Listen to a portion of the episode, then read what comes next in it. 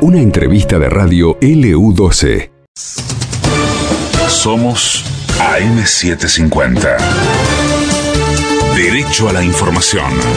El cielo está ligeramente nublado en Buenos Aires. Humedad 35%, temperatura 16 grados, 5 décimas. Axel Kisilov sostuvo que la obra pública es virtuosa cuando se usa para las viviendas. El gobernador bonaerense participó de la entrega de créditos para la construcción. Es virtuosa la obra pública cuando se usa para la vivienda. Son virtuosos los créditos que se dan para la vivienda porque reconocen un derecho de aquel que recibe la vivienda, pero reconocen otro derecho central a la salida de esta pandemia, que es el derecho a trabajar que tiene nuestro pueblo. Avanza la vacunación con segundas dosis. En la calle.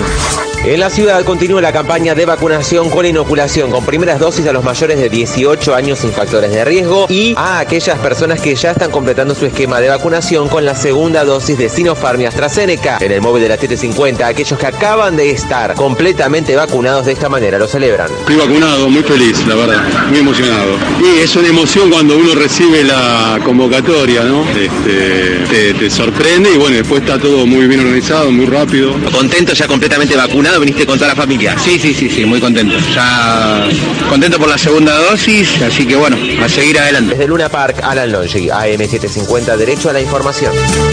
Chano Charpentier continúa en terapia intensiva y se espera un nuevo parte médico. En la calle.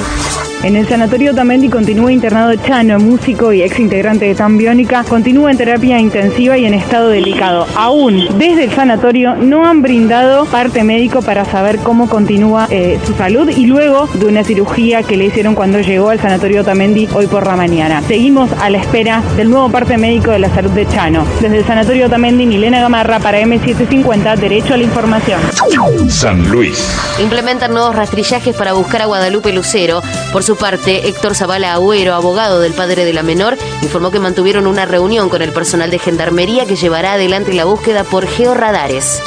Cielo ligeramente nublado en Buenos Aires, humedad 35%, temperatura 16 grados, 5 décimas. Carolina Magri. Somos AM750. Derecho a la información.